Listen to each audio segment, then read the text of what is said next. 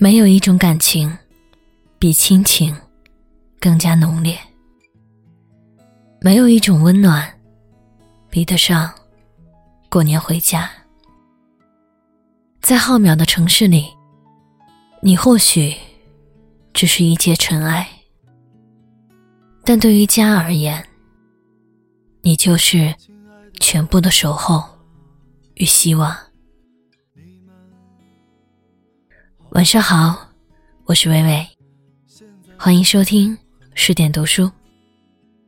今晚我要和你分享的文章叫做《年味变淡，是从我们变得随便开始》。小时候是最有年味儿的，那时候我们小孩子过年一定要早早买好新衣，端端正正叠好放在床头。等着初一一早再穿。有一年商场快停止营业了，还没有准备好新衣服，真是急得快哭出来。而年关将至，妈妈最焦虑的是家里的大扫除，总还没空搞起来，早晚都要琐琐碎碎念叨着。大扫除那天必定也是很郑重的，要全家大干一整天。扫屋顶、爬窗台，小孩子就算帮不了什么忙，也会里里外外的奔跑、递抹布，兴冲冲的参与迎接这一年里最重要的节日。大年三十儿贴春联用的是现熬的浆糊，浆糊粘上的春联非常瓷实，光刮掉前一年的春联就是个大工程，非半天时间搞不定。还得全家上阵，累得满头是汗。再接着熬新一年的浆糊，爬高上低，把春联贴得里里外外、满满当当。除夕晚上，小孩子都是做好熬一宿的打算的，没有熬过去的，很早就睡下，或者初一起得晚了，总要给笔试。我们家没有住在孩子多又热闹的乡下。我也懒，从来不会守岁，但也睡不好。凌晨五六点就会给断断续续的鞭炮声和亲戚邻居家来拜年的小孩们，毫不顾忌咚咚咚的敲门声给敲醒。初一一大早，在家吃过饺子，就开车赶回乡下老家，先去爷爷家磕头拜年。基本上腿儿还没着地，爷爷就会半路拦住扶起来，拉着往桌子旁边坐，再胡乱抓些糖果塞进小孩兜里。接着，男人一帮，女人一帮，小孩一帮，在村里转悠着，是不是亲戚的，只要认识，走在村里的路上见面都问过年好。到中午吃饭的时间。我们一家三口早就分散各家吃饭喝酒，不知所踪。没什么计划，正好拜年到了饭点儿，就留在这家那家吃起来。我们堂姐妹三个是同年同月生的，每年大年初一还有一个必须的仪式，是三姐妹拍一张合照，在院子里挑一个干净的背景，三姐妹整好衣帽，穿戴整齐。摆出剪刀手，露出大白牙，咔嚓。当然是用胶卷相机拍的，拿底片各家多洗几张，存在家庭相册里。虽然每次都只拍寥寥几张，但很奇怪，当时的每张照片都拍得相当好，没有撩头发、闭眼睛，各种奇怪的动作，面容姣好，笑容纯真。我们计划着一直拍到八十岁。后来有了全年无休的商超，再也不用费尽心思的囤积年货。新衣服早早就穿上身，不再延迟满足，留到年初一。贴春联儿很少人家用浆糊了，随便的透明胶纸一粘，费不了十分钟的功夫。年夜饭越来越丰富。也越来越吃不出不同。春节晚会还是年年都播，但已沦落成我们刷手机的背景音。没有小孩会熬一整夜守岁，人们年初一起床的时间是越来越晚。我不再是需要磕头的年纪，而接受跪拜的老人也已不在人世。三姐妹各地求学、工作、嫁人，除了打开手机的拼图功能，真的找不出别的机会可以合影。过年的仪式越来越精简。到最后，连对过年的期许都精简掉了，才渐渐觉得丢了什么。纪录片《舌尖上的新年》有这么一段话：年味儿越来越淡，只因随着生活水平的提高，年夜饭失去了吸引力。母亲每到过年就抱怨：“吃什么呢？你们想吃什么呢？”儿女们都说随便。您随便做，只好年年依旧。随便的结果是，节日不再像节日，也不难怪，年味儿越来越淡。物质的丰富，让我们感受不到新衣裳、年夜饭带来的喜悦感；仪式的精简，让春节变成日历上沉闷而面目模糊的某一天。仪式感到底有多重要？说起仪式感，人们最常喜欢引用《小王子》里的那句话：“仪式感就是使某一天与其他日子不同，使某一时刻与其他时刻不同。仪式是会让平凡日子发光的魔法，是我们对庸常生活的复仇。比如婚礼，很多男人会不理解。”女人为了一个做给别人看的仪式，去花费那么多心思和精力。其实，婚礼除了是做给父母亲朋看，也做给自己看。当我们在婚后的一地鸡毛里甩门而出，而去买刀的路上，也许想起了婚礼那天他热辣诚挚的誓词，心中为之一动，就放弃买刀，转弯去买了他最爱吃的菜。宋丹丹在参加李小璐和贾乃亮的婚礼后说：“参加小璐婚礼，几次眼泪涌入眼眶，突然明白，我为什么会有三次婚姻，因为我从来就没有一次像样的婚礼。当然，并非少了结婚仪式的婚姻就一定脆弱不堪，而大摆豪华宴席的婚姻一定坚不可摧。”但如果条件允许，不在乎排场和花费，我们需要一个仪式昭告天下，也告诉自己：从此刻起，新的人生开始了。比如吃饭，你以为去米其林餐厅吃一顿繁复讲究的法式大餐才是仪式？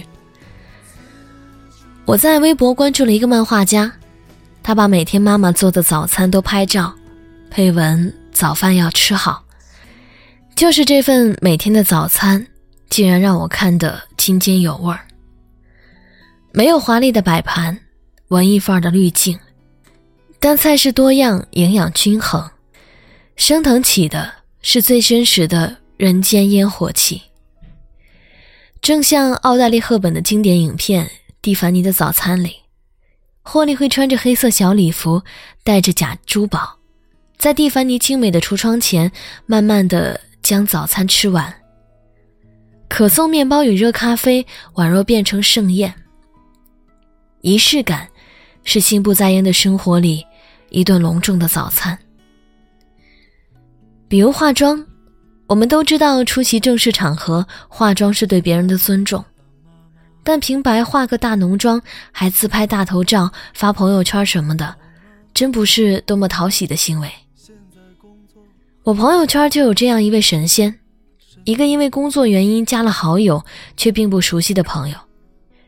当我看多了他隔三差五浓妆大头照之后，才渐渐明白过来，原来每次化上大浓妆，穿戴着超级美艳，是要去赴一场特殊的约会，住院化疗。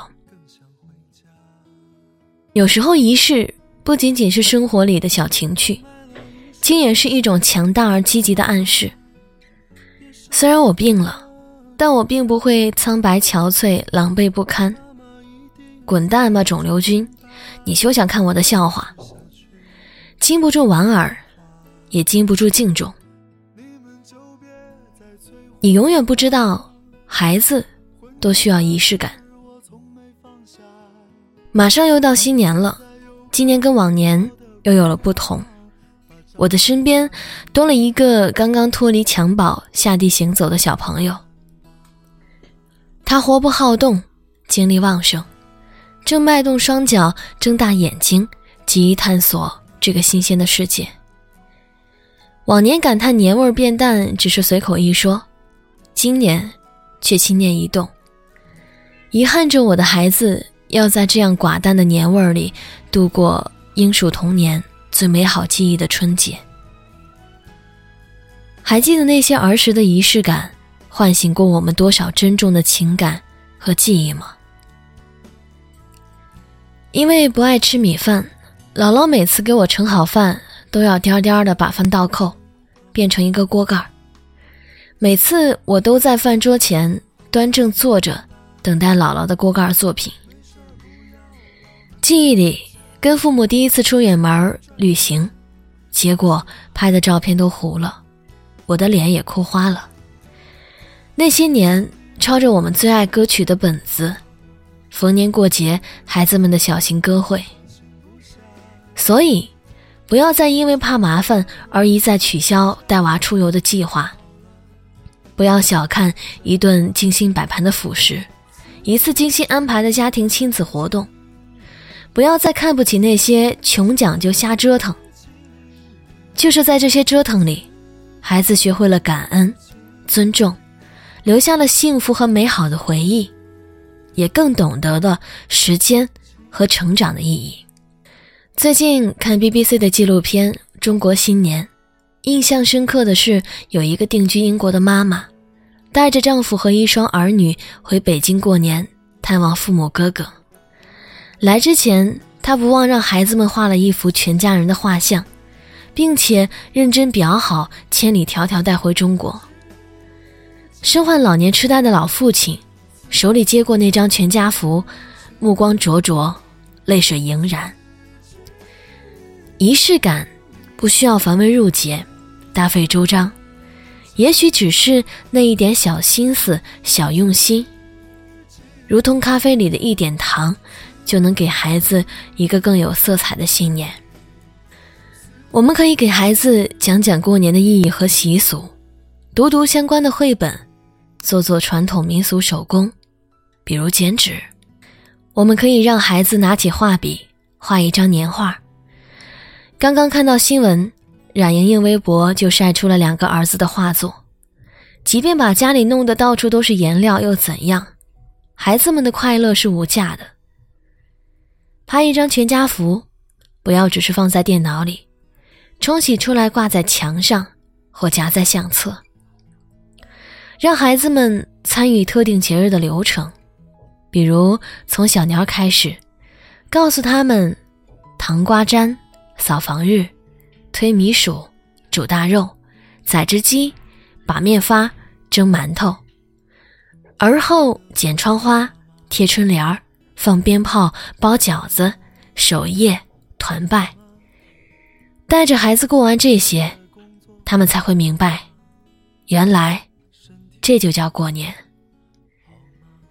与孩子一起做一下年终总结，总结过去一年的事情，比如长高了多少，交了哪些好朋友，最开心的事情是什么，读了哪些书，认真的记录下来。准备一个成长日记本，每年问同样的问题，记录孩子的回答，放在特定的盒子里，谁也不许看。若干年后再一起打开。估计会感动到泪崩。怎么样，有没有找到适合你家的灵感呢？有人说，无论孩子将来遇到怎样的风风雨雨，只要他能找到回家的路，始终都是幸福的。而指引他们回家的，就是这些看似琐琐碎碎，但却刻骨铭心的家庭小传统。刚刚看过刷爆朋友圈的那首《春节自救指南》，也许是已没了被催婚的压力，这一刻，竟怀念起那七大姑八大姨包围的烟火日子。文章分享完了。新的一年里，如果此时此刻你正围绕在父母身边，那么你是幸运的，好好享受和家人团聚的日子吧。感谢作者三皮皮，欢迎在文章底部留言点赞，欢迎关注公众号十点读书。如果想听到伟伟更多朗读，也可以关注伟伟的个人公众号主播伟伟。我是伟伟，我站在原地等你回来。没事不要老闷在家，多出门转转总是好的。希望你们一切都好，不要让爱心不下。今年春节我一定回家。好了，先写到这儿吧。辞职敬